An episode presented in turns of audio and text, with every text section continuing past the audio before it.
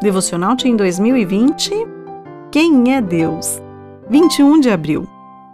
Digitando.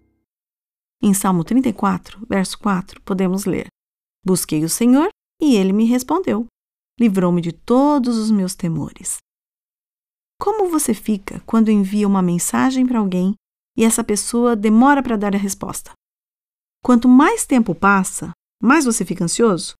Com as tecnologias atuais, é possível saber se a pessoa já visualizou a mensagem e até acompanhar em tempo real se ela estiver digitando a resposta. Se a pessoa demorar para responder, é bem provável que você envie outro recado para ver se assim ela finalmente dá um sinal. A verdade é que, mesmo depois da cobrança, você pode ficar sem nenhuma reação da parte dela. Sua mensagem ficou lá, sem ser respondida. Essa é uma situação que ninguém gosta de passar. Afinal, todos esperamos por uma resposta, não é?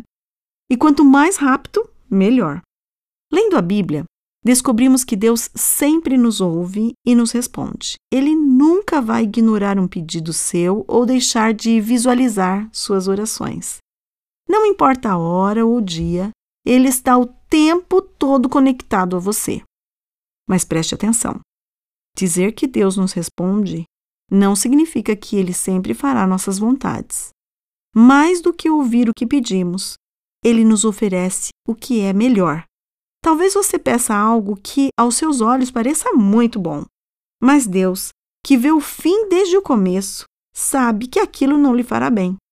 Nesses casos, ele responde a oração dando o que é melhor para você. Como saber se Deus está respondendo? Se você estiver longe dele, dificilmente vai conseguir identificar quando as respostas começarem a chegar.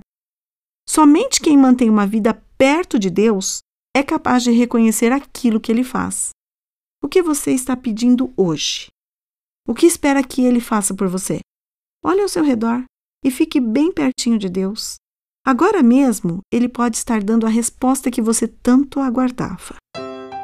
Meu nome é Sueli Ferreira de Oliveira. Eu trabalho na Casa Publicadora Brasileira.